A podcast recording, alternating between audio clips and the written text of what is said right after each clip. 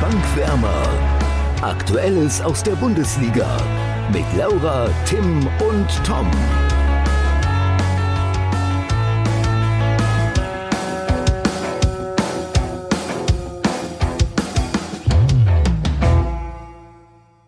Voller Reue und Scham erfüllt melde ich mich zurück, liebe Zuhörer. Hallo Laura, hallo Tim. Wieso das denn, Tom, hä? Ja, ich habe da letzte Woche so ein paar Aussagen getätigt, die sind mir dann schon ein paar Stunden später böse um die Ohren geflogen. Aber richtig böse. Wir haben ja letzte Woche, ja, haben ja letzte Woche Dienstag aufgenommen. Und da habe ich unter anderem Philipp Max als Gewinner der Woche genannt, der dann am Abend gegen Spanien eine richtig, richtig schlechte Leistung wie die gesamte Nationalmannschaft abgeliefert hat. Ähm, das Ganze wird dann Donnerstag hochgeladen und äh, ich stand ziemlich dumm da. Und ich habe, glaube ich, auch noch gesagt, dass Spanien gegen Deutschland immer sehr torarme Partien sind. Ja, 6-0 ist für mich jetzt nicht torarm. Also, also wenn, man muss aber ja zu deiner Verteidigung... Tim, darf ich? Man muss aber ja zu deiner Verteidigung sagen, dass damit so auch nicht unbedingt zu rechnen war. Also, nee, natürlich. natürlich. Wenn, ich so, wenn ich so eine Falschaussage getätigt hätte, dann hätte es direkt wieder einen Instagram-Post gegeben oder so. Aber natürlich. das sei mal dahingestellt. Ja, du hättest ja einen bauen können. Naja, egal. Ja. Auf der anderen Seite muss man aber sagen, dass ich ähm, bei der, beim Spiel Hoffenheim gegen Stuttgart gesagt habe, es wird, ich kann mir vorstellen, dass es ein sehr torreiches Partie, eine torreiche Partie wird und du mit der Meinung, dem war Das so. ist eine sehr exklusive Meinung, Tom. Ja. Tim, ich wollte mich doch nur irgendwie wieder aufmuntern, nachdem ich da so viel Quatsch erzählt habe letzte Woche. Lassen wir das doch bitte. Bevor wir darüber reden, lass uns doch über das Topspiel reden. Was haltet ihr davon? Klingt gut. War ja auch ein bisschen torreicher, würde ich mal sagen. Wir haben jetzt auf jeden Fall zwei Tabellenführer bei dem Tippspiel und keiner davon heißt Tim. ähm, ich habe weiterhin zwei Punkte, Laura und Tom haben drei Punkte, weil Laura hat das Tippspiel gewonnen, denn sie hat 3 zu 1 für Dortmund getippt, Tom hat 3 zu 2 für Dortmund getippt und ich habe 2 zu 1 für die Hertha getippt. Zu Pause sah mein Tipp gar nicht mal so schlecht aus. aber nun ja. Ja, aber ich möchte noch ganz kurz dazu sagen, ich wollte letzte Woche auch 3-1 tippen ja, auf Dortmund. Das hattest du aber Konnte letzte Woche nicht. schon gesagt. Ja, trotzdem. Ich wollte nur sagen, theoretisch ich, ja. hätte ich auch einen Punkt bekommen jetzt. Aber theoretisch ist, ist halt nicht praktisch, ne? Ja, ja, ja komm. Tim, hast du das Spiel gesehen? Ja, also das, was man sehen konnte, habe ich gesehen. Es gab ja jetzt erst ein paar Probleme bei The Zone. Aber wie ich dann auch gehört habe, war die erste Halbzeit wohl relativ unspektakulär. Hertha hat das äh, sehr gut gemacht defensiv. Man muss halt auch dazu sagen, Dortmund war erste Halbzeit auch in der ersten Halbzeit auch einfach nicht gut. Also nicht so gut wie in der zweiten Halbzeit. Ähm, das Tor von Hertha war ja ein schöner Schuss, aber es war halt auch schlecht verteidigt von Dortmund. Und als Dortmund dann aus der Kabine rauskam, da muss man, glaube ich, nicht viel zu sagen, außer dass es echt überragend war. Also wie sie gespielt haben. Mhm. Als, also keine personellen Wechsel, nichts. Und dann so zwei verschiedene Gesichter gezeigt. Das ist schon äh, ja, stark auf jeden Fall gewesen. Und man muss dazu sagen, äh, das Tor von Hertha, der Elfmeter, in meinen Augen glasklare Fehlentse Fehlentscheidung. Ich weiß nicht, äh, warum da der Kölner Keller sich nicht eingeschaltet hat. Hm. Äh, ja, ich habe gerade ehrlich gesagt nicht mehr genau vor Augen. Was war das nochmal für eine Situation mit dem Elfmeter? Naja, der stolpert, ich weiß nicht mehr, ich weiß nicht mehr genau wer, ich glaube Kunja von Hertha, stolpert so ein bisschen in Akanji rein. Ah, stimmt, und, ja, ja, doch. Und Akanji äh, hat eigentlich gar nicht ja. viel gemacht und bekommt ja. dann den Elfmeter gepfiffen und äh, wusste eigentlich auch gar nicht, was er falsch gemacht hat. Ja, aber nee, bin ich bei dir, klare Fehlentscheidung. Und wen man auf jeden Fall hervorheben muss, ist natürlich Haaland, wenn man vier Tore macht, ist ja klar. und auch Mukuku, dass er jetzt sein Debüt gefeiert hat, bliblablub. Aber Dahut, den muss man in meinen Augen mhm. einfach hervorheben. Er wurde leider in meinen Augen wieder zu früh ausgewechselt. Ich weiß nicht, ob Favre ihn einfach nicht mag, weil der ist so, also ich finde, das ist ein so, so guter Fußballer und seitdem Geisterspiele sind, komischerweise, äh, zeigt er das jetzt auch mal wirklich Woche für Woche. Und auch gegen die Hertha, finde ich, hat er das gezeigt. Mhm. Ja, ähm, also erstmal beim Elfmeter bin ich bei dir. Und ähm, bei der Hut, ähm, ich habe es jetzt echt diese Saison nicht so krass beobachtet. Also es kann sein, was du sagst, dass es stimmt. Hat auch noch nicht so aber, viel gespielt. Äh, bitte? Ja, ja. aber ähm, was mir halt immer aufgefallen ist, er war damals bei Gladbach, war ja echt überragend, war extrem wichtig fürs Mittelfeld und dann bei Dortmund hat zwar auch wenig gespielt, gefühlt wenig Chancen bekommen, aber irgendwie nie die Leistung gebracht. Ähm, naja, weiß auch nicht, was da los ist. Ich finde halt immer, wenn er die Chance bekommt, dann zeigt er die Leistung. aber dann steht er die nächste Woche wieder nicht in der Startelf. Und das finde ich so ein bisschen schade. Ich, ich, finde, der hat echt Potenzial ohne Ende. Aber, auf jeden Fall, auf jeden Fall. Ja. Also, also was du jetzt sagst, dass die Leistung zeigt, das kann diese Saison so sein, aber ich erinnere mich, eigentlich seit seinem Wechsel von, von Gladbach zu Dortmund hat er in meinen Augen recht selten überzeugt und wenn dann auch nicht konstant mal über zwei, drei Wochen hinweg. Also ähm, wäre natürlich zu wünschen, dass er das jetzt hinbekommt. Auf aber dafür Fall, muss er ja. natürlich auch spielen, ne? Eben. Ja. Ansonsten zum Spiel hast du, glaube ich, alles gesagt. Ähm, ich habe mir mal ein bisschen die Highlights angeguckt danach und ähm, ja, also Hertha hat es für mich in der ersten Halbzeit sehr gut gemacht, haben kompakt verteidigt, wie du schon gesagt hast. Dortmund ohne Offensivaktion. Dann das eine schöne Tor von Kunja und dann ist Halbzeit und dann passiert Haaland. Also mehr kann man dazu eigentlich nicht sagen. Ähm, war, schon, war schon eindrucksvoll, was der Erling da gezeigt hat. Ja, es wurde ihm halt auch leicht gemacht. Also es war halt nicht mehr so ja, stark beteiligt Fall. auf jeden Fall erstmal. Aber also so bärenstark habe ich Dortmund echt lange nicht gesehen. Das muss man auch nochmal sagen. Mhm. Also das war wirklich äh, ja, überragend, kann man dazu ruhig sagen. Laura, willst du auch noch was zum Spiel sagen oder haben wir dir wieder alles weggenommen? Nein, ich habe wieder alles weggenommen. Also ich glaube, viel mehr gibt es da nichts zu sagen. Also dann, so dann kannst du ja, nachdem jetzt, nachdem, nachdem Dortmund jetzt so überragend war, kannst du ja mal über den großen Konkurrenten sprechen, der nicht so überragend war. Bayern gegen Werder, hast du das gesehen oder hast du da was mitbekommen? Mm, Konferenz habe ich gesehen. Ich gucke ja samstags immer die Konferenz. Du hast wahrscheinlich das Einzelspiel gesehen. Ähm, klar. Muss ich direkt einfach mal sagen, jetzt schon als HSV-Fan herzlichen Glückwunsch an Bremen. Ich finde, das ist äh, gerade als Bremen ein Punkt in der Allianz Arena ist schon echt eine große Leistung, finde ich. Vor allen Dingen, weil ich finde, sie haben es auch gut gemacht. Ähm, Bayern halt zwischendurch nicht, aber ich weiß nicht, das ist jetzt nochmal ein bisschen anderes Thema, aber das hat mich so ein bisschen gestört, weil das war auch nur beim Bayern-Spiel, dass die Journalisten sehr oft darauf gegangen sind, dass die Nationalspieler ja äh, vorher verloren hatten gegen Spanien. Ähm, das hat mich wahnsinnig genervt. Ich weiß nicht, habt ihr das auch mitgekriegt? Weil ich finde, das musst du dann halt bei den Gladbach-Spielern oder bei den Leipzig-Spielern oder bei allen grundsätzlich machen. Das ist ja kein Bayern-Problem gewesen. Das, so wisst ihr, was ich meine? Das hat mich wahnsinnig genervt. Ja, das stimmt, aber ich glaube einfach, dass der Anteil an Bayern-Spielern der, der größte ist in der Nationalmannschaft und ähm, sie auch die Besten sind und automatisch mehr genau. über spricht. Und Bayern ist halt, ist halt der Verein, der am meisten Aufmerksamkeit auf sich zieht. Ähm, Nee, das und da kann ich das schon verstehen. Man muss aber auch sagen, Werder hat das Thema, oder Ludwig Augustinsson, Linksverteidiger, hat das Thema selbst mit eingebracht, dass er sehr, sehr hungrige und wütende Bayern erwartet mhm. in dem Spiel, weil sie eben jetzt gegen Spanien so auf den Sack bekommen haben. Von daher war das halt auch von, von, von dem Verein oder vom Gegner in dem Fall ein bisschen thematisiert. Deswegen, ich kann verstehen, dass man sich daran aufzieht, aber es war dann am Ende schon zu viel, zumal ja Gnabry und Sané anfangs gar nicht gespielt haben. Ich wollte gerade sagen, es, haben ja kaum, es haben ja kaum Nationalspieler gespielt. Niklas Süle saß ja mit Gewichtsproblemen auf der Tribüne. ja. Es haben ja eigentlich nur Goretzka und Neuer äh, gespielt, die auch gegen Spanien. Und Goretzka wurde auch erst oder, eingewechselt? Oder eingewechselt, ja. Ja, ja. ja. Also so deswegen, ich fand ich halt einfach, also das ist mir halt vom Spiel so richtig hängen geblieben, weil in der Konferenz kann man das ja immer nicht so richtig gut sehen, das Spiel einordnen. Aber das ist mir halt mega aufgefallen und ich fand es halt ein bisschen blöd. Und ich würde es halt jetzt auch, also es ist, eigentlich muss Bayern halt gegen Bremen gewinnen, äh, seien wir ehrlich. Deswegen würde ich es halt blöd finden, wenn man jetzt sagt, äh, sie haben das Spiel nur verloren oder äh, haben ja nicht ähm, unentschieden gespielt, weil sie vorher gegen Sevilla, also in Sevilla gespielt haben. Gott, jetzt bin ich gerade ein bisschen raus. Aber ihr wisst, was ich meine.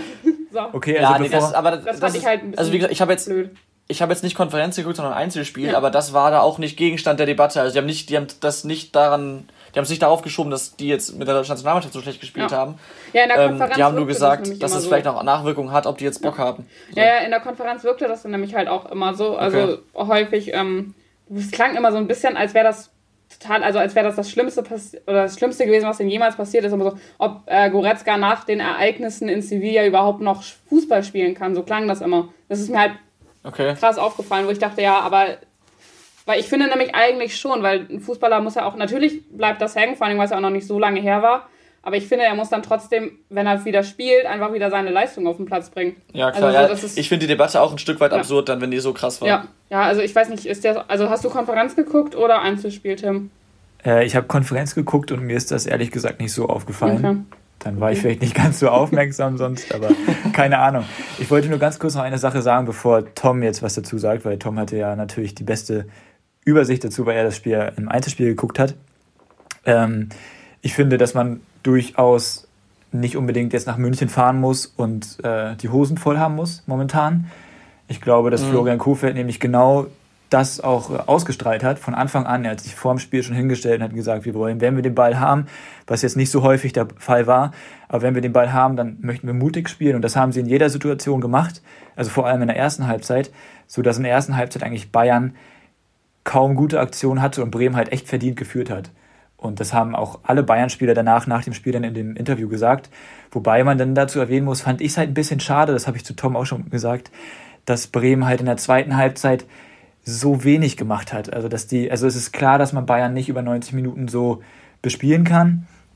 Aber man muss, also sie hat natürlich auch noch mit Sargent dann die Riesenchance auf das Führungstor.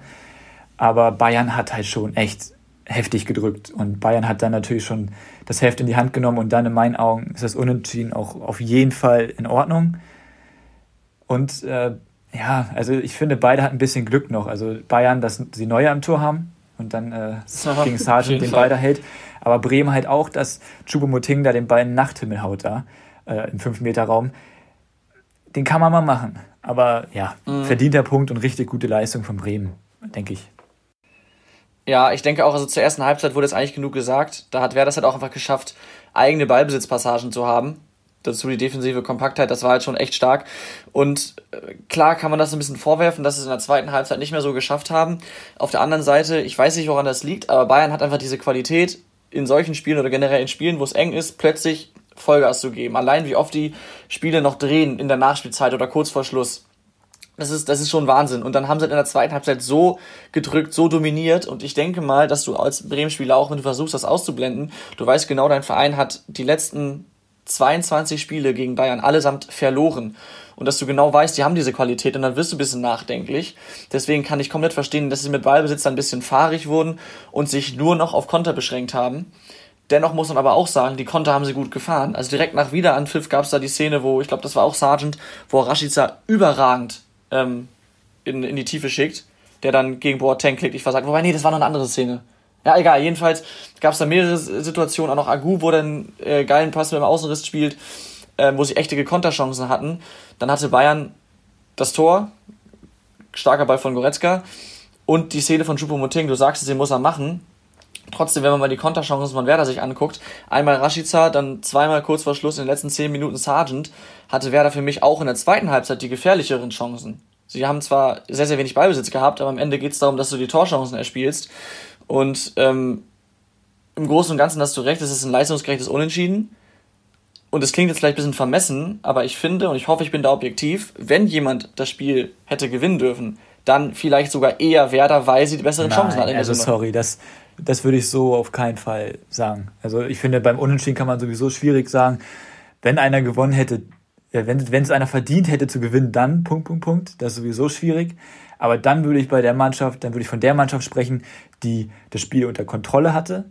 Und sie haben trotzdem ein Manuel Neuer im Tor. Das darf man nicht vergessen. Sie hatten die, ja, Bremen klar. hatte die bessere Neuer hat den Unterschied gemacht. Neuer hat den Unterschied gemacht. Das würde ich so auch nicht unbedingt sagen. Aber Doch. da hast du vielleicht ein bisschen die Brille auf, in meinen Augen. Aber ist auch egal. Also, egal. ganz ehrlich, ich, ich weiß, was du meinst mit der Dominanz. Natürlich ist es schwierig, wenn du dann im, insgesamt über 90 Minuten dann 20% Ballbesitz hast und sagst, ja, wir hätten hier gewinnen müssen.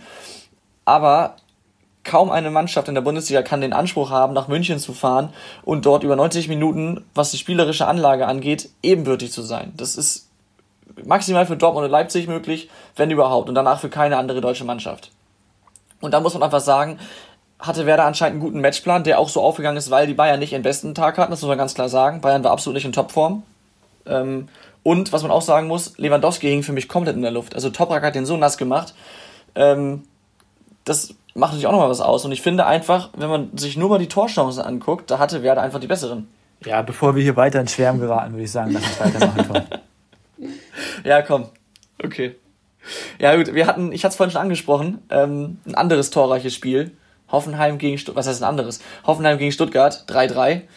Ähm, wie von mir, von Tim und mir angekündigt übrigens. Ähm, habt ihr das gesehen, Laura? Ja, ja, in der Konferenz. Stimmt, So, dumme Frage. ja. Dein Eindruck? Mein Eindruck, ähm, ohne jetzt Tim ärgern zu wollen, aber ich finde, so langsam muss Hoffenheim schon gucken, wie sie aus dieser Ergebniskrise wieder rauskommen. Weil, klar, jetzt so, wenn man drauf guckt, ein Punkt gegen Aufsteiger ist halt irgendwie zu wenig. Auch wenn Stuttgart jetzt sehr, sehr gut spielt. Aber wenn du als Hoffenheim sagst und auch den Kader dafür hast, du willst nach Europa, dann muss man halt einfach so spielen. Was man jetzt halt gegen Stuttgart so ein bisschen ausklammern muss, ist, dass halt wirklich super viele Stammspieler einfach gefehlt haben aufgrund von Corona. Deswegen finde ich, geht in dem Spiel auf jeden Fall ein Punkt in Ordnung. Also ohne jetzt das Spiel zu betrachten, sondern einfach ähm, die äußeren Umstände. Und auch, ähm, wenn ich mich jetzt richtig erinnere, haben sie ja noch einen Rückstand aufgeholt. Ich glaube, es stand ja zwischendurch 2-3. Ähm, also, liege ich richtig, ne? Nee, nein, nein, nein, Nee. nein, nein, nein. Nee, Die stimmt, stimmt, zwei, stimmt, ja. Sie haben 2 Stimmt. zurückgelegen. Ja. Ja, okay. Äh, ich 1 nur würde, geführt, dann 2 zurückgelegen. Ja. also, also Laura, ich gehe jetzt auf das Wort Krise nicht wieder ein. Nee, ich war noch Also, nicht ich finde- fertig, Tim. Oh Gott, ja, dann machen wir da. Ja, also, ja. Aber, also sie lagen ja zwischendurch hinten, haben dann, aber dann haben sie 3-2 geführt. So, und dann hat ja Stuttgart in der Nachspielzeit noch das Tor gemacht. Und ich finde einfach, dass man gerade in der Nachspielzeit dann äh, das nicht mehr hätte zulassen müssen. Ich habe das Tor jetzt gerade leider nicht mehr genau vor Augen. Aber langsam muss Hoffenheim halt schon gucken, wo sie diese Saison hinwollen. Ja, ähm, ich fange mal kurz hinten an. Also das 3-3, das kannst du auf jeden Fall verteidigen. Das resultiert quasi aus einem Einwurf. Äh, es war echt ein bisschen dämlich. Trotzdem gehe ich das bei dir nicht ganz mit, dass du jetzt wieder auf die Ergebniskrise ansprichst. Ich will das Ja. Wort jetzt auch gar nicht zu groß in den Mund nehmen hier, aber da gehe ich nicht mit. Wie du schon sagst, Hoffenheim hat extrem viele Ausfälle gehabt und Stuttgart ist absolut nicht zu unterschätzen. Und ich hatte eher großen Respekt ähm, vor Hoffenheim für die Leistung und für das Spiel. Ähm, natürlich muss man ganz klar sagen, die hatten waren anfangs für mich, also ich habe nur die, nur die Highlights gesehen und mich ein bisschen schlau gemacht, aber anfangs waren die anscheinend überhaupt nicht im Spiel. Stuttgart hat wohl richtig gedrückt und Hoffenheim hat nichts auf die Kette bekommen. Ähm, hat dann dieses glückliche 1-0 irgendwie gemacht durch Baumgartner. Und ähm, ja, auch dann hat weiterhin nur Stuttgart gespielt. Denn das, ich habe es gesehen, überragendes Tor von Gonzales, echt geil. Ähm, Stuttgart drückt weiter, macht das 2-1 und dann verletzt sich Gonzales nach einer halben Stunde. Und das war, glaube ich, so scheint es so ein Knackpunkt, weil danach fehlte dem VfB die Durchschlagskraft. Und in der zweiten Halbzeit kam Hoffenheim dann auch mit der taktischen Umstellung äh, auf Viererkette und ähm, war offensiv schon, schon eine Wucht. Also haben schon gezeigt, was sie da für ein Potenzial haben. Und Stuttgart kam im Umkehrschluss gar nicht mehr zur Geltung. Also zwei sehr verschiedene Halbzeiten. Ähm, machen dann das 3-2 und mit dem späten 3-3 natürlich bitter. Dennoch denke ich letztlich verdient und Hoffenheim tritt weiter auf der Stelle. Hast du recht. Aber ich glaube, das ist für Hoffenheim trotzdem klar, du kassierst spät das, den Ausgleichstreffer, das ist ärgerlich, aber das ist trotzdem ein guter Punkt für die war, weil sie jetzt einfach trotz der personellen Lage immerhin nicht verloren haben und ähm, die da vielleicht auch Kraft draus ziehen können und in den nächsten, nächsten Wochen dann wieder Spiele gewinnen können. Ja, also um das nochmal so klarzustellen mit der Krise, ich will jetzt auch nicht sagen, dass Hoffenheim die krasseste Krise hat oder so, sondern es wird halt einfach, ähm, sie müssen halt echt gucken, in was für eine Richtung die Saison geht. Das ist halt eher so das, was ich meine. Also jetzt ohne Krise zu sagen, aber ähm, das Ziel ist ja schon auf jeden Fall wieder Europa und da müssen sie halt hin, also gucken, dass sie da auch hinkommen. Ja, aber dann guck doch mal bitte auf die Tabelle und schau mal, wie eng das alles ist und was für Ja, Mannschaften gerade oben stehen. Ja, Also da kann man ganz entspannt sein, diese Saison. Also alles gut aus Hoffenheimer Sicht. dafür müssen jetzt aber Was sagst du denn zum Spiel, Tim? Ja, ich schließe mich da komplett äh, bei dir an, Tom. Also alles gut. Also da, also wir würden uns nur, wir würden uns nur weiter wiederholen. Okay. ich glaube, Tim ist etwas gereizt. Ähm, Nein, wir haben noch, wir haben noch sagen, genügend wir zu besprechen. Uns läuft ich wollte gerade sagen, wir versuchen ihn mal mit dem, mit dem altbekannten Tippspielblock abzulenken. Hol den doch mal raus, Tim. Der ist natürlich schon draußen. Das weißt du doch, Tom. Das Topspiel am nächsten Spieltag ist diesmal wirklich ein richtiges Topspiel. Und zwar ist es Union Berlin gegen Eintracht Frankfurt. also, da- das da- musst du kurz erklären. Auch da gab es ähm, im Voraus wie eigentlich immer ein paar Unstimmigkeiten. Welches Spiel wir als Topspiel Diskussion. würde ich so nicht nennen. Wir Diskussion. haben sachlich miteinander darüber Konstruktive gesprochen. Diskussionen Ja. waren das. Ja, aber trotzdem, äh, ich glaube, bei Union müssen wir nicht viel dazu sagen, warum die jetzt äh, eine Top-Mannschaft sind aktuell. Haben jetzt, haben jetzt auch wieder ähm, am vergangenen Wochenende gezeigt. Ja, Tom, was ist dein Problem?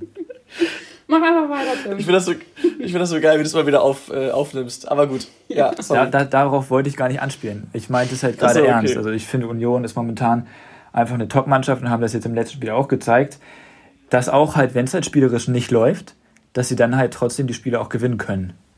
Und Frankfurt gegen Leipzig äh, haben sie einen Punkt geholt. Das muss man erstmal schaffen.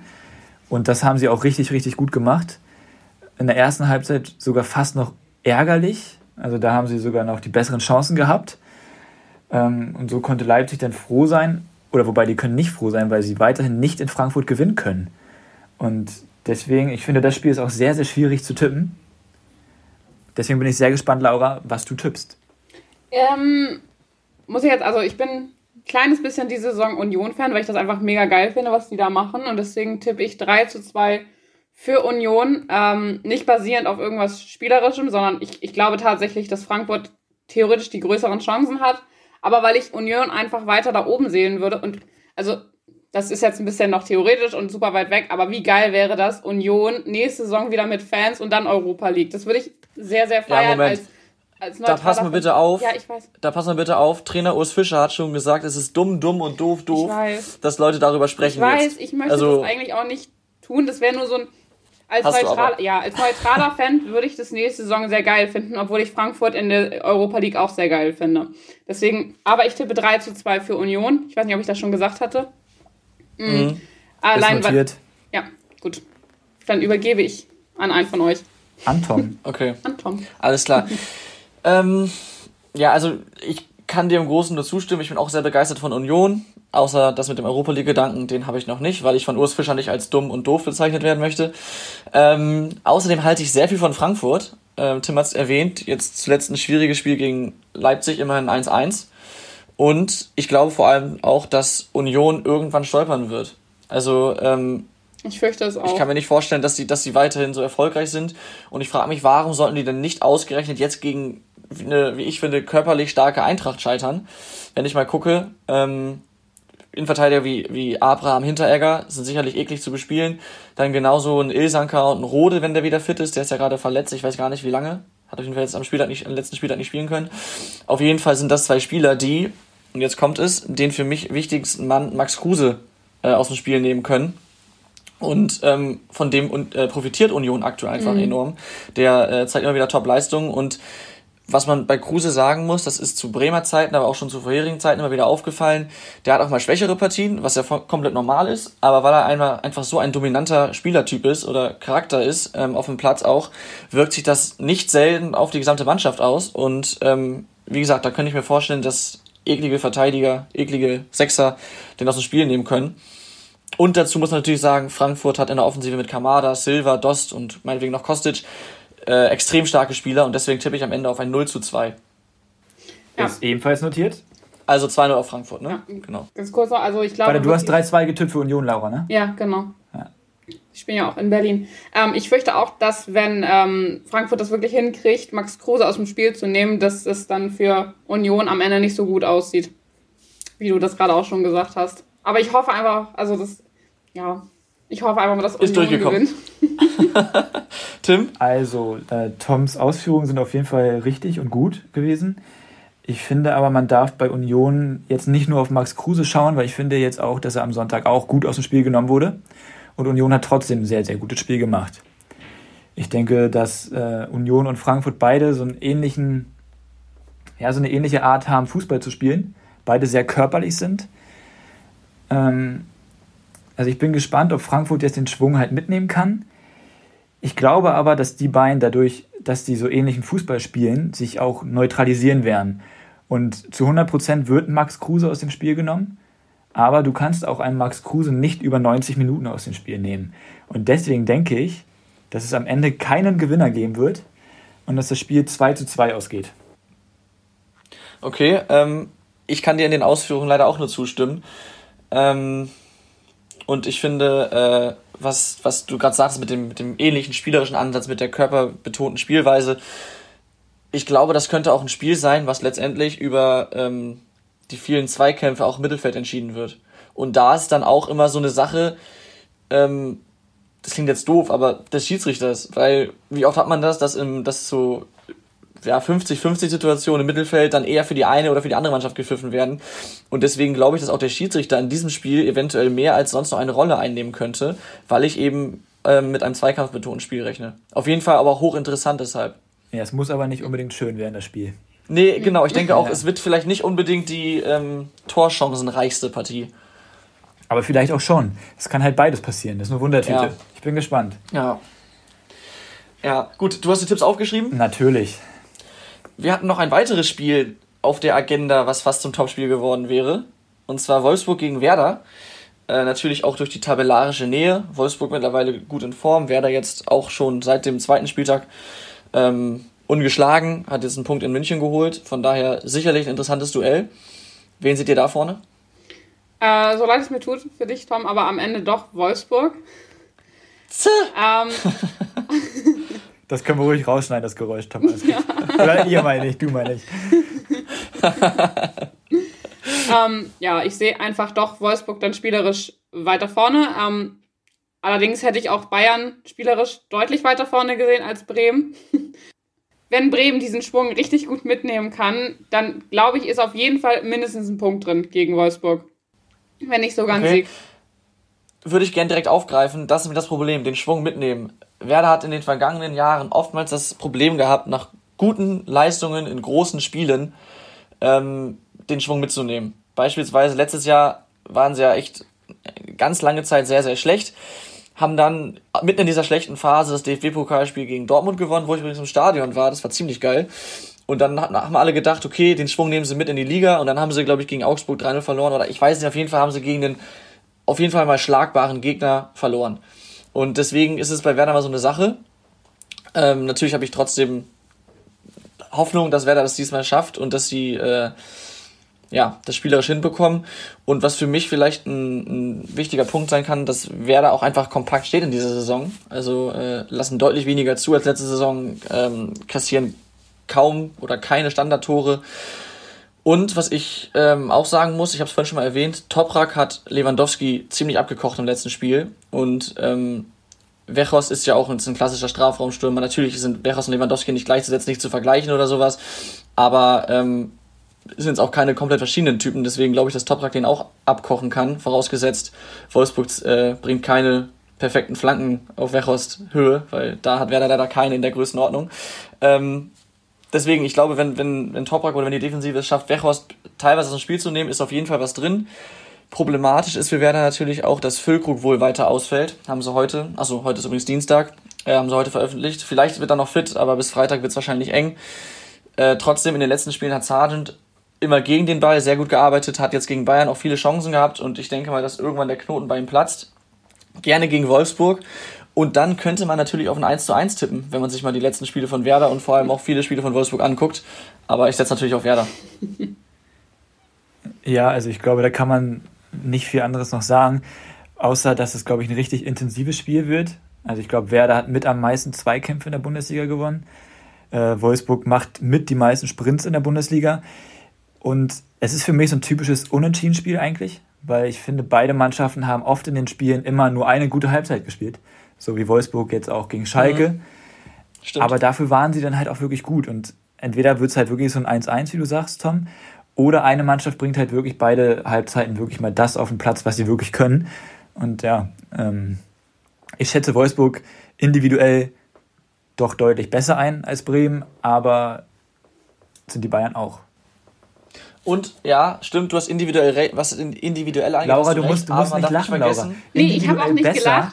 Ja, aber ich habe mich Individuell auch nicht... besser ist nicht gleichzusetzen mit spielerisch besser. Okay, Entschuldigung. Also, Kinder, ja, Kinder. aber, oh, Trotzdem, Naja. trotzdem, ähm, was ich sagen muss, wenn du jetzt von Individualität sprichst, äh, ein Milot Rashica, der ja bisher keine Leistung gebracht hat in dieser Saison, war gegen Bayern sehr stark ein Faktor bei jedem Entlastungsangriff, bei jeder Aktion von Werder.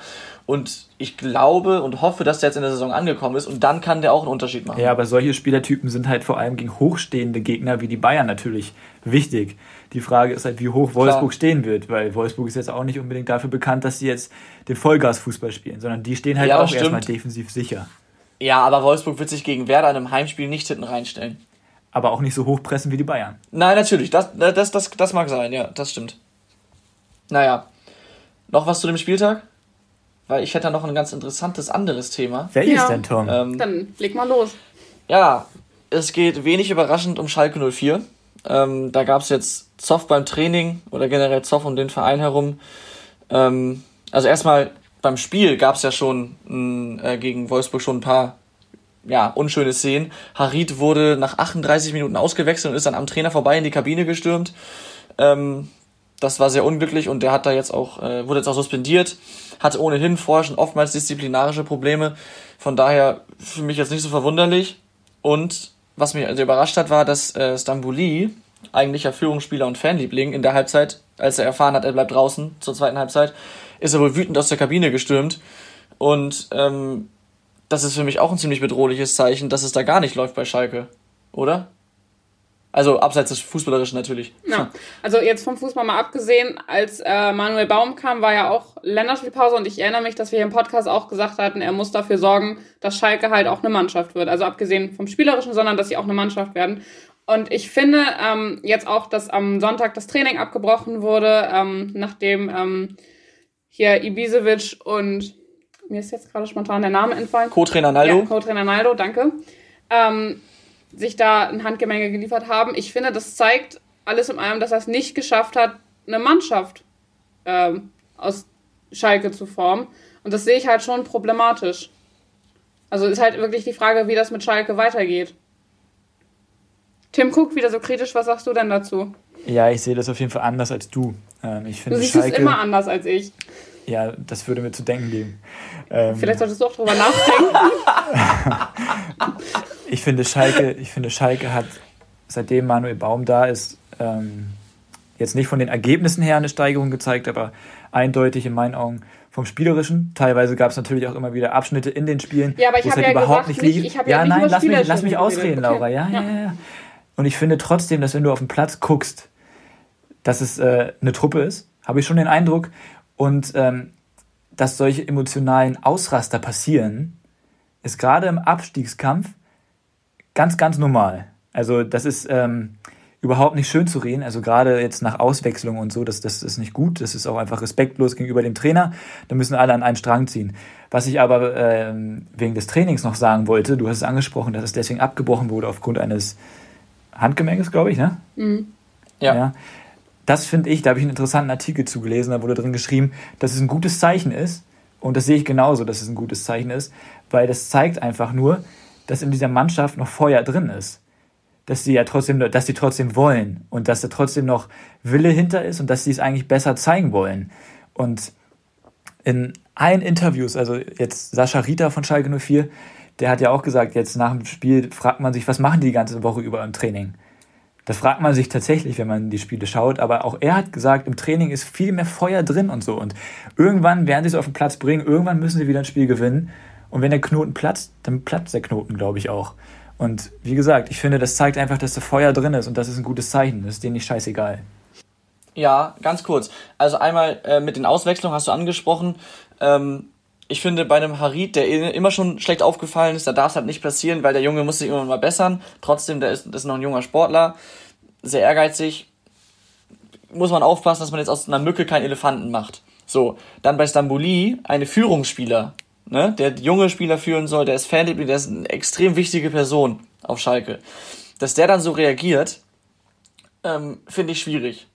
Aber auch da darf man aus einer Mücke keinen Elefanten machen. Denke ich auch. Was das ich auch finde, wenn's, Genau, wenn es aber jetzt im Training Zoff gibt, sehe ich auch so, ist absolut kein schlechtes Zeichen, gerade bei strauchelnden Vereinen.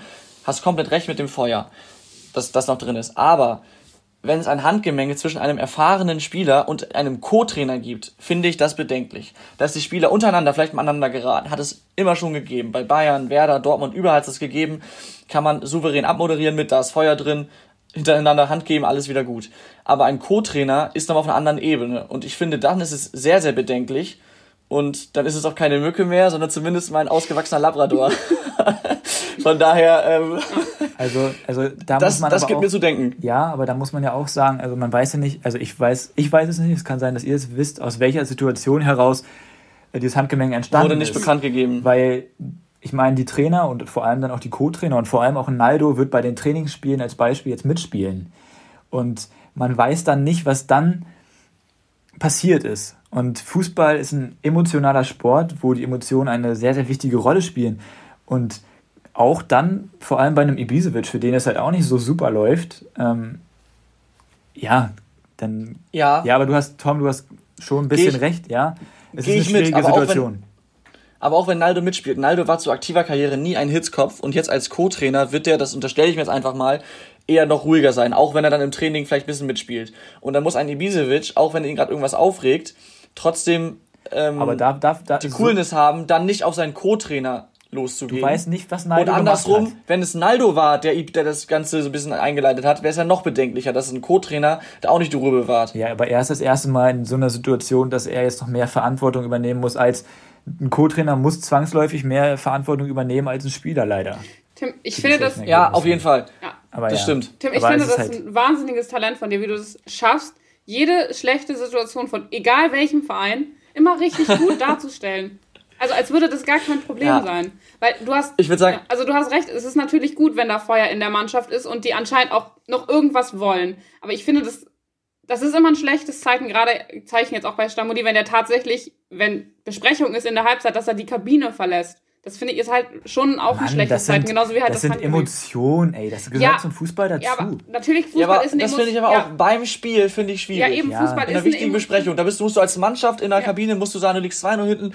Männer, was können wir besser Ja, machen? eben, weil- und dann haut einer der Führungsspieler ab, weil er wütend ist, weil er nicht Ja, weiterspielt. weil das Ding ist. weiter nicht spielen darf. Das geht nicht. Nee, weil das Ding ist, ja, Fußball ist emotional, aber das ist ja auch deren Beruf. Die können ja nicht einfach, wenn sie das alles blöd finden, einfach gehen. Also, das geht halt nicht. Also, Und dann sollen sie ihre Emotionen also runterfahren. nein, sollen also sie Tim, nicht, Nein, nein, den ich weiß, wie. Also anders umsetzen. Und nicht, Ich glaube, ich glaube, wir verrennen uns hier. Ja. Es ist auf jeden Fall ein heikles Thema und man kann auf jeden Fall festhalten, aus Schalke ist längst nicht alles im Lot. also so wie Es Tim das dargestellt hat, schon. Es könnten aber auch, es könnten aber auch Anzeichen dafür sein, dass der Verein oder dass die Mannschaft zumindest noch lebt. Muss man abwarten, was da passiert. Kommen wir mal zu einer Rubrik, bei der Schalke wahrscheinlich erstmal nicht vertreten sein wird. Kommen wir zu den Gewinnern der Woche. Wen habt ihr denn da? Möchtest du anfangen, Tim? Nee, fang du ruhig gern an. Ja, also ich habe erstmal äh, wenig überraschend, also ich habe zwei und ich habe äh, wenig überraschend Mateta. Ich schätze mal, dass der auch bei mindestens einem von euch auch noch auf der Liste steht. Würde mich eigentlich wundern, wenn nicht. Für alle, die äh, nicht so im Bilde sind oder die das jetzt nicht mitgekriegt haben, der hat gegen Freiburg, oh Tim, äh, gegen Freiburg drei Tore erzielt und hat damit äh, den ersten Sieg für Mainz diese Saison festgemacht. Und das ist für mich auf jeden Fall Gewinner der Woche, weil Mainz hatte das auch bitter nötig und ich finde, die haben das auch endlich jetzt mal verdient, weil ich finde, die haben in den letzten Spielen schon immer äh, relativ gute Leistung gezeigt. Ähm, meistens war es dann nur ein Unentschieden oder einmal war es ein Unentschieden. Genau. Ähm, so. Einmal das und äh, Premiere, ähm, als HSV-Fan muss ich das jetzt einmal ganz kurz sagen, ich möchte da auch nicht weiter drüber sprechen, aber Bremen ist tatsächlich für mich diese Woche auch äh, ein Gewinner der Woche, weil ich finde, ein Punkt als Bremen, die ja letzte Saison eine Relegation gespielt haben, ein Punkt in der Allianz Arena ist schon wirklich ähm, ziemlich krass. Und als HSV-Fan hätte man sich, also wäre auch mal nett gewesen, wenn man mal irgendwann mal gepunktet hätte in den letzten Jahren. Ja. Immerhin habt ihr seit jetzt zwei Jahren nicht mehr da verloren. Ja, ja, man muss es immer Äh. positiv sehen, ne? Genau. Ähm, Mateta hatte ich auf dem Zettel, habe ich aber nicht genommen. Ich würde mal weitermachen. Mhm, mach weiter. Ich habe ähm, wenig überraschend oder noch weniger überraschend eigentlich Erling Haaland genommen. Ähm, ich habe von Rudi Völler ein Zitat gelesen. Also es passt perfekt, einfach nur eine Urgewalt. Das äh, bringt's auf den Punkt. Ich meine, er macht vier Tore, hat sich dann noch über seine Auswechslung beschwert und ähm, das zeigt mich einfach, wie extrem torgeil der ist, was für ein geiler Typ das ist. Und ähm, ja, das war, das war schon beeindruckend, was er gezeigt hat. Und ähm, das ist jetzt eine, eine etwas steile These, ähm, über die wir auch gerne diskutieren können.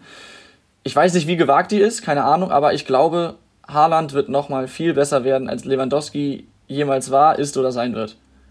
Unterschreibe ich. Würde ich auch tatsächlich so sagen, weil er jetzt schon in relativ jungen Jahren auf einem, auf einem sehr, sehr guten Level ist.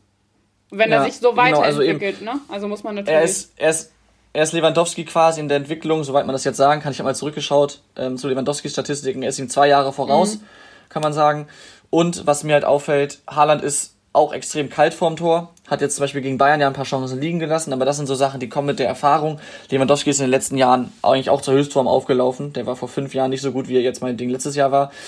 Ähm, er hat einen, Haaland hat einen guten Körper, wie auch Lewandowski, kann sich gut durchsetzen. Und jetzt ein Vorteil für Haaland, er hat ein enormes Tempo, was äh, auch recht wichtig ist, würde ich mal behaupten. Und natürlich ist, ist ähm, Lewandowski im Kopfballspiel noch deutlich besser oder generell besser. Aber Haaland hat auf jeden Fall die Statur da, äh, fürs Kopfballspiel. Und das ist etwas, was ein junger Spieler auch noch lernen kann. Von daher denke ich mal, dass der ähm, auf jeden Fall ein ganz großer seiner Zunft wird. Und ähm, ich habe, der geht quasi Hand in Hand mit Haaland und den habe ich gerade auch indirekt schon angesprochen. Es ist nämlich der Trainer Lucien Favre. Er ist für mich aber mehr ein halber Gewinner. Ähm, ich berufe mich da auch auf die interessante Szene bei der Auswechslung und auch bei Abpfiff. Ähm, da gab es so eine Diskussion zwischen ihm und Haaland. Haaland hat sich beschwert, dass er ausgewechselt wurde. Die beiden haben dabei aber auch gelacht und viel geflaxt. Und ähm, das war so eine Szene, die hat mir gezeigt, die Chemie zwischen Trainer und Mannschaft oder Spieler und wahrscheinlich auch Mannschaft stimmt. Und ähm, deshalb äh, Favre für mich auch ein halber Gewinner. Und natürlich nicht zu unterschätzen, nach einer glorreichen Leistung der Bremer in München sind die Dortmunder den Bayern jetzt wieder auf den Fersen, was mich auch sehr freut. Ähm und ich habe diesmal zweieinhalb Gewinner, jetzt kommt noch ein ganzer. Das ist, und ähm, nach, meinem, äh, nach meinem kleinen Ausraster letzte Folge sage ich das trotzdem ohne Scham.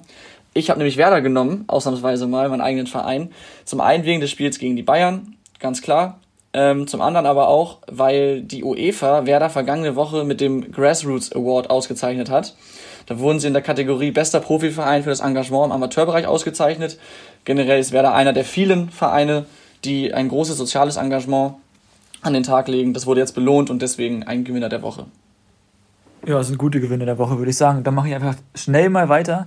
Ich habe einen ironischen Gewinner der Woche und das ist Bielefeld, weil sie haben es geschafft, ein Tor zu machen, ohne einen einzigen Schuss aufs Tor zu haben. Sehr gut. Das ist ein Gewinner Sehr der gut. Woche, in meinen Augen, absolut. Und ähm, ich habe auch Mateta und Haaland, beide gleichzeitig. Lasst mich bitte ausreden, das ist nicht so einfallslos, weil ich hatte mir ein paar mehr Gedanken dazu gemacht als ihr. Ähm, No front. weil die, die beiden haben ja jeweils einen lupenreinen Hattrick gemacht. Und das gab es in der Bundesliga seit anderthalb Jahren schon nicht mehr. Und ich finde, alleine deswegen sind das auf jeden Fall Gewinner der Woche. Okay. Ja, sehr gut. Passt Kann man machen. Ich weiß jetzt gar nicht, wo die Zeit hin ist. Wir haben so über so wenig Spiele gesprochen, aber irgendwie sind wir jetzt schon wieder bei 40 Minuten, Ja. Da kommen wir schnell zu den Chefs ich- ran. würde ich sagen. Okay. Die erste Frage habe ich so auch schon gestellt, als unser Gast Sebastian Benisch da war. Da war es aber noch ein anderer. Und zwar möchte ich jetzt gerne von euch wissen, Nico Elvedi hat die beste Passquote der Bundesliga. Wie hoch ist diese? Tom fängt Laura an. fängt an. Nee, Tom fängt an. Ich war zuerst. Ladies Shit. first. Ah, oh Gott. Wenn er die höchste hat, muss das ja schon hoch sein. Ähm, ja, Entschuldigung. Ich sag mal 83 Prozent. Aha. Das wird mehr sein. Ja, fürchte ich auch. Fürchte ich schon allein an Tims Blick gerade. Ich sag, ich sag mal 90. 95,3. Das ist echt gut. Okay. Das kein, also überragend erstmal und ohne dass ich es weiß, aber das ist für mich schon mal ein Indiz, dass es, dass er als Innenverteidiger vermutlich auch eher die Sicherheits- und Querpässe spielt und nicht unbedingt Hast du mal die langen Gladbach, hast du mal Diagonalbälle. Gladbach-Spiel gesehen, was die Innenverteidiger für Bälle spielen bei Gladbach? Ja, aber Elvedi auch. Wie gesagt, ich habe jetzt Ja, nicht ich alle glaub- Spiele vor Augen, aber das ist für mich ein schon, Indiz, habe ich auch gesagt. Aber naja, Aber gut, okay. kommen wir zu Mukuku. Da führt leider kein Weg dran vorbei. Der hat nämlich mit, mit 14 Jahren schon in der U19 debütiert. Er hat insgesamt für die U19 32 Spiele gemacht. Was denkt ihr, wie viele Tore hat er in diesen 32 Spielen gemacht? Sehr viele. Für die U19, ne? Ich fange mal an. Also ich muss ja anfangen. Ähm, 49. Mm, Ich würde sogar tatsächlich noch ein bisschen höher gehen. Und ich sag, äh, du hast 49 gesagt, ne? Dann sag ich 55. Ui. Ui, ui, ui, ui, ui. Ganz, Vier. ganz knapp. Ganz, ganz knapp. Was hast du gesagt, Tom? Spannung. 49. Und du hast 55 gesagt, oder? Mhm. Es waren 51 Tore. Oh nein. Ich hatte noch überlegt, ob ich 50 sage, aber das ist ja auch super dicht dran und so. Somit Naja. hat Tom Ja, leider, richtig somit hat. Tom leider mal wieder gewonnen. Tom kann Wie sehr immer gut nach der schätzen. zweiten Frage Also, das ist Aber ein komisches Talent, aber du kannst jetzt- sehr gut schätzen, Tom. Jetzt kommt erst die richtig anspruchsvolle Frage. Und zwar gehen wir zurück nach Gladbach. Dennis Zakaria, oder wie man ihn richtig aussprechen mag, Zakaria oder wie auch immer, der hat sein Debüt gefeiert gegen Augsburg. Das Spiel war jetzt ja nicht so erfolgreich. Trotzdem natürlich eine freudige Nachricht. Und ich würde gerne von euch wissen, wie viele Meter ist er gelaufen bei seinem Comeback? Willst du sagen, wann er eingewechselt wurde? Ja, das wäre nett. Nein. du kleiner Hund. Okay, Ich Laura muss muss ganz ehrlich anfangen. sagen, das ist etwas, worüber ich mir noch nie Gedanken gemacht habe, wie viel. Doch, ich weiß grundsätzlich, wie viele Meter gelaufen wird, aber ich habe noch nie aktiv da mir Zahlen angeguckt. Naja, aber es wurde ja schon noch in der Konferenz auch gezeigt, wie er äh, eingewechselt Die habe ich zum Beispiel nicht Nein, gesehen, das die meine ich Konferenz. gar nicht, sondern Aber nein, du könnt, ich meinte nur, du könntest wissen, wann er eingewechselt wurde. Ja, das weiß ich aber nicht mehr. Es sind sehr viele Spiele in der Konferenz. Das merke ich mir Ach. noch nicht alles, wann da jeder Spieler eingewechselt wird. Naja, aber es ist ja schon was Besonderes, Laura. Jetzt schätzt doch einfach, Mann. Ich weiß es wirklich nicht. Es ist super unangenehm gerade, weil ich sage bestimmt gleich was richtig Dummes. Ich möchte mich jetzt schon entschuldigen, wenn ich hier was Dummes sage. Und ich Laura. sage 200? Keine Ahnung. Was? Ich kann, ich, 200? 200. Ich kann auch, gesch- also ich kann auch Entfernung nicht so richtig einschätzen. Ja, Das okay, okay, alles leid. gut. Also soweit ich weiß, 200 soweit Meter? ich weiß, ist der. Ja, Ja, 200 hat sie ja. gesagt. Es ist mir wirklich. Soweit ich weiß, wird, ist der sehr, sehr spät eingewechselt worden, logischerweise. Ähm. 400. Oh Gott. Dann hat Tom gewonnen. Hm. Aber Toll. es war, Laura, es war nicht so dumm, wie du es gesagt hast. Oh. Es waren 630 Meter. Doch, war schon dumm. Also, 200 ist schon. Ich hatte am Anfang überlegt, erst 50 zu sagen, aber da habe ich Gott sei Dank nochmal drüber nachgedacht. Das wäre nämlich sehr blöd gewesen. Ja, aber jetzt hast du es ja schon gesagt, dass du auch drüber nachgedacht hast, das zu sagen. Ja, Naja, naja. so. Whatever. Ich habe mal wieder 3-0 gewonnen. Ich würde sagen, wir sind jetzt schon bei einer Dreiviertelstunde. Die Zitate lassen wir ausnahmsweise mal weg heute.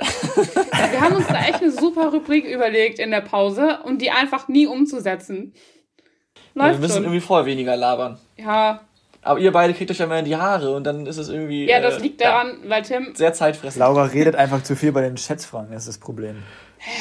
Ich überlege halt laut. Ich Gut, kann nicht direkt ich würde sagen, ich würde sagen, bevor wir weiter diskutieren und es um, nur um heiße Luft geht, beenden wir das Ganze hier. Ich bin leider nicht mehr Führender der Tippspielrunde, sondern es ist ein Tipper namens, ich weiß gar nicht, ob ich das sagen darf. Scheiß HSV heißt der Typ. Finde ich natürlich sehr, sehr schade, aber ich denke mal, es gibt sicherlich Schlimmeres, als die Tippspielführung Ja. an ihn verloren zu haben.